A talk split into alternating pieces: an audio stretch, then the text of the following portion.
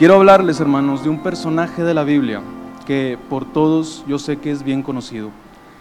Un personaje que has admirado y fue admirado por sus contemporáneos y hasta el día de hoy es bien reconocido. Pero quiero hablarles de una etapa en su vida en la que si la viéramos como un cuento regular, bien podría ser considerado un villano, el malo del cuento.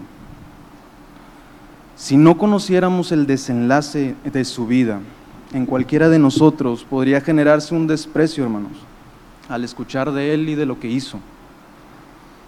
Como cuando nos enteramos de algún deportista, algún político, que lo vimos en algún asunto ilícito, crea algo, crea algo, un desprecio, un rechazo.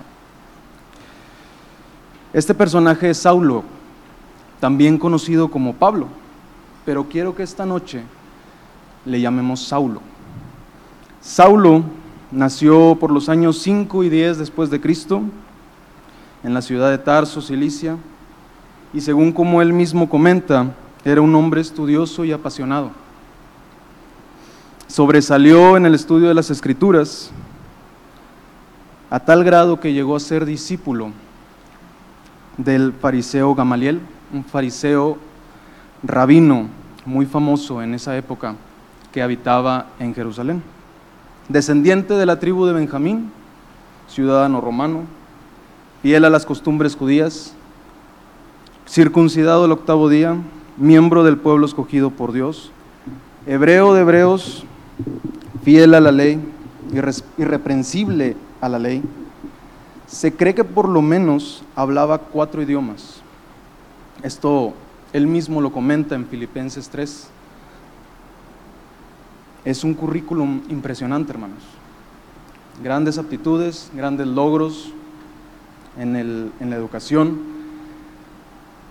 Pero esto despreciable que les digo a nuestros ojos humanos, y yo sé que todos conocen esa historia, hermanos. Si gustan acompañarme a Hechos 7, 59 y 60.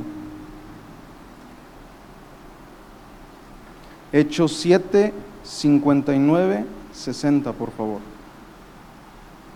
Amén. Y apedreaban a Esteban mientras él invocaba y decía, Señor Jesús, recibe mi espíritu. Y puesto de rodillas, clamó a gran voz, Señor, no les tomes en cuenta este pecado y habiendo dicho esto, durmió. Y Saulo consentía en su muerte. En aquel día hubo gran persecución contra la iglesia que estaba en Jerusalén. Y todos fueron esparcidos por las tierras de Judea y de Samaria, salvo los apóstoles. Versículo 3. Y Saulo asolaba la iglesia y entrando casa por casa, arrastraba a hombres y a mujeres y los entregaba a la cárcel. Vemos aquí, hermanos, a este hombre que en ese tiempo asolaba la iglesia, perseguía a los seguidores de Jesús, cuyo movimiento estaba cambiando la vida de las personas e iba contra lo que predicaban los fariseos, muchas cosas que imponían los rabinos. A este hombre que respiraba amenazas y muerte contra los discípulos de Jesús y que perseguía y echaba a la cárcel a hombres y a mujeres dice la Biblia que los arrastraba, hermanos. Se los llevaba cruel, frío. A este hombre Dios lo escogió. Dice el Señor en Hechos 9:15, porque instrumento escogido me es este, para llevar mi nombre en presencia de los gentiles y de los reyes de los y de los y de reyes y de los hijos de los reyes esta palabra escoger es como seleccionar, selección divina, hermanos. Es decir, que de entre todas las personas que estaban en ese tiempo, santos y no santos, Dios escogió a ese hombre. Pero ¿por qué Dios escogió a este hombre, hermanos? Que es cruel a nuestros ojos, que era despreciable, que causa rechazo. Lo que hizo, yo no me imagino, hermanos, estar viendo que matan a alguien y encima estar consintiendo eso. Sí, dale, dale, otro. O quizá fue por el gran currículum que tenía, las grandes aptitudes que tenía. Dios quería a un ciudadano romano, israelita, tenía que cumplir con esas características, tenía que ser uno de los más estudiados.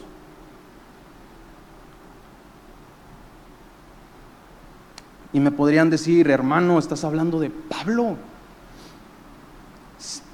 Pablo, Saulo, hasta ese momento era igual de fariseo que los fariseos que crucificaron a Jesús. Saulo tenía muchas aptitudes y muchas cosas en contra, hermanos. Pero vemos un punto importante en 1 Samuel 16, 7. Si gustan no vayan, yo se los leo. Es la segunda parte es cuando Samuel va a buscar al suplente de Saúl. Dice, Jehová no mira lo que mira el hombre, pues el hombre mira lo que está delante de sus ojos, pero Jehová mira el corazón. ¿Será que Dios cambió esta característica del Antiguo Testamento al Nuevo? ¿Será que Dios ya no tomaba en cuenta cuando había un hombre bastante preparado y decía, bueno, voy a agarrar a este porque este cumple con todas las aptitudes, es, grande, es, tiene muchos logros. Yo quiero que veamos, hermanos, una razón que creo que fue la importante. Hechos 9, 4 y 6. 4 hasta el 6, perdón. Y cayendo en tierra, oyó una voz que le decía, Saulo, Saulo, ¿por qué me persigues? Él dijo, ¿quién eres, Señor? y le dijo, yo soy Jesús, a quien tú persigues. Dura cosa te es dar coces contra el aguijón. Él temblando y temeroso dijo, Señor, ¿qué quieres que yo haga? Y el Señor le dijo, levántate y entra en la ciudad y se te dirá lo que debes de hacer. Probablemente, hermanos, este era el primer encuentro de Saulo, el, encuentro directo, el primer encuentro directo con Jesús y el primer a lo mejor encuentro celestial. Cuando escucha su nombre, Saulo, Saulo, ¿por qué me persigues? Respondió, ¿quién eres, Señor? Confundido. ¿Por qué dices que te persigo? Yo no voy contra el cielo, yo soy de los buenos. Yo persigo y voy contra los que se rebelan contra Dios. Cuando dijo, yo soy Jesús a quien tú persigues, yo creo que fue como un balde de agua fría que le cayó. Yo Ahí en ese momento se dio cuenta que estaba del lado incorrecto, hermanos. Pero sus siguientes palabras revelan lo que había en su corazón. Y es lo que yo creo que Dios lo escogió. Señor, ¿qué quieres que yo haga? Este es el corazón que Dios está buscando y que depende de cada uno de nosotros. Una segunda frase de Saulo y ya se estaba poniendo en servicio de Jesús. Señor, ¿qué quieres que yo haga? Y podemos compararlo, hermanos, su respuesta con la de otra persona que se encontraba en esa época, Ananías, que yo creo que, muchos nos identificamos, por lo menos yo. Hechos 9, 10, 12, hermanos, 10 al 12. Había entonces en Damasco un discípulo llamado Ananías, a quien el Señor dijo en visión, Ananías, y él respondió, heme aquí, Señor. Y el Señor le dijo, levántate y ve a la casa que se llama derecha y busca en casa de Judas a uno llamado Saulo de Tarso, porque he aquí él ora y ha visto en visión a un varón llamado Ananías que entra y le pone las manos encima para que recobre la vista. Un discípulo que yo me imagino que ya tenía mucha trayectoria, digo, por la respuesta, a lo mejor Dios ya le había hablado él recibe una instrucción clara y directa, pero Ananías respondió, yo creo que como muchos reaccionamos. Entonces, versículo 13, entonces Ananías respondió, Señor, he oído de muchos acerca de este hombre, cuántos males ha hecho a tus santos en Jerusalén, y aún aquí tiene autoridad de los principales sacerdotes para prender a todos los que invocan tu nombre. Era una instrucción directa, hermanos, una instrucción te vas a levantar, vas a ir a la calle que se llama derecha, buscas a hombre, Judas, está Saulo ahí, le vas a poner las manos, está esperando un hombre que se llama Ananías, ese eres tú, y ya le, cubras la ceguera. Pero como muchos hermanos, vemos las fallas en el plan de Dios. dijiste Saulo de Tarso, Señor. Yo creo que no estás bien informado, Señor. Este hombre está persiguiendo a todos. ¿Estás seguro que es ese? Yo creo que estás mal. Yo creo que no has tomado en cuenta esto y esto y esto y empezamos a ver todos los errores de las órdenes que Dios nos da. Cada orden que nos da el Señor, nos queremos escabullir o le empezamos a ver cositas como si Dios se estuviera equivocando en sus planes. A Saulo no se le dijo mayor cosa que vete a la ciudad y espera.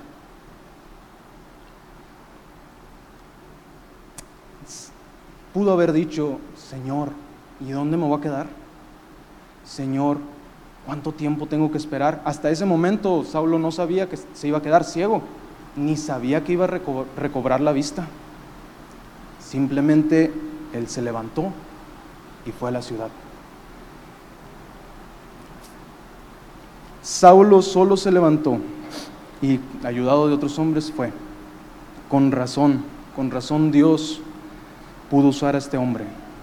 Con razón Dios lo escogió sin importar lo que hubiera hecho y sin importar tampoco todas sus aptitudes, ni las cosas despreciables que a nuestros ojos podrían ser malas, ni todos los logros que a nuestros ojos podrían ser buenas.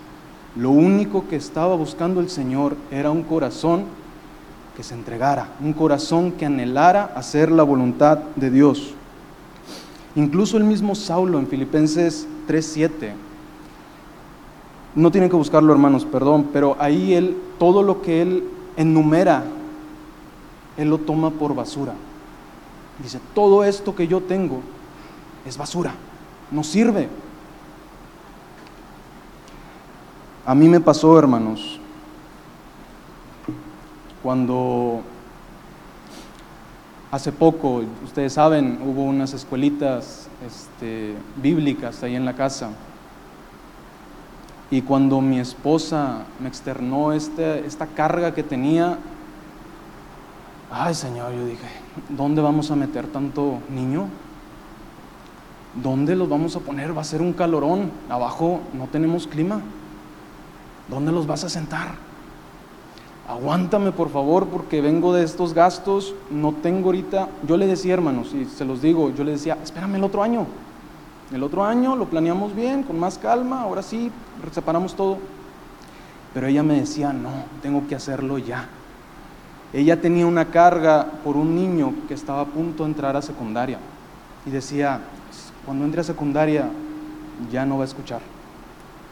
Yo no sabía la relevancia de esto, hermanos.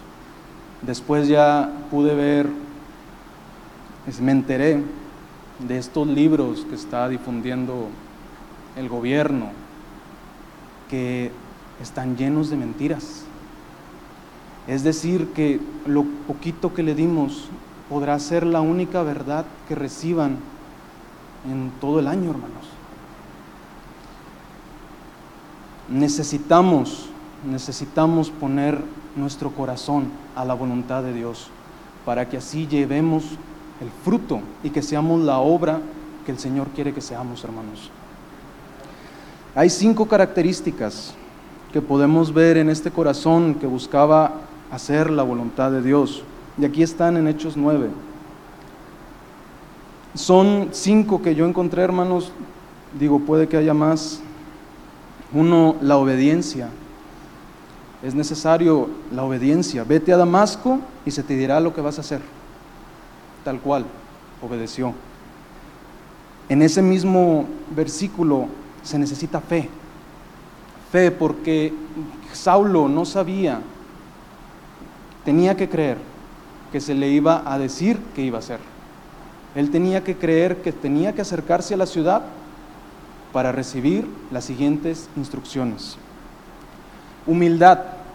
Saulo mostró la humildad, hermanos, al reconocer primeramente que estaba del lado incorrecto y a ponerse bajo los pies de Dios, de Jesús. Y dos más que quiero ver, Hechos 9, 19 al 20, 19 y 20.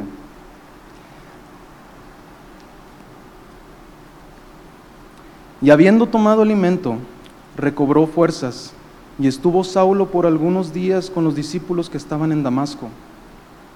Enseguida predicaba Cristo en las sinagogas diciendo que este era el Hijo de Dios. Yo creo que el Espíritu puso ahí el enseguida para mostrarnos que no perdió tiempo cuando recibió esa orden, hermanos. Necesitamos responder rápido, inmediato, enseguida. Y la número 5, hermanos. Hechos 9, 21 y 22, ahí el que sigue. Y todos los que oían estaban atónitos y decían, ¿no es este el que asolaba en Jerusalén a los que invocaban a este nombre? Y a ese vino acá para llevarlos preso ante los principales sacerdotes. Pero Saulo mucho más se esforzaba y confundía a los judíos que moraban en Damasco, demostrando que Jesús era el Cristo. Él se esforzaba, van a venir pruebas, hermanos, van a venir obstáculos, pero él mucho más se esforzaba. Valientes, hermanos. Necesitamos tener ese corazón que busca hacer la voluntad de Dios para poder llevar su fruto, para poder hacer su obra. Si gustan acompañarme, hermanos, ya para terminar, Salmo 57, 7. Yo no estaba muy seguro, a mí me gustaba este clamor, pero no estaba seguro de, de incluirlo. Tenía mis dudas, pero esto yo lo, lo, escribí desde la semana pasada, pero al escuchar la prédica de este domingo dije, bueno, Señor, creo que eres tú. Salmo 57, 7. Pronto está mi corazón, oh Dios, mi corazón está dispuesto. Cantaré y trobaré salmos. Pronto está mi corazón, Señor. Mi corazón está dispuesto. Esta palabra dispuesto en el hebreo es kun, que tiene varias adaptaciones, variaciones. Mi corazón está dispuesto. También significa mi corazón está establecido, mi corazón está firme, mi corazón está seguro, mi corazón está preparado. Como les dije, hermanos, esto es algo que el Señor puso en mi corazón hace unas semanas. Y no, no lo vengo a hablar, hermanos, porque yo, yo ya lo haya hecho, sino para que reciban esperanza igual que yo. Ni todo nuestras debilidades, ni todas nuestras fallas, lo que a nuestros ojos de hombre no sirve o que puede ser obstáculo, y ni todo nuestros logros, nuestras aptitudes, todos nuestros reconocimientos son algo si no ponemos nuestro corazón a hacer la voluntad de Dios.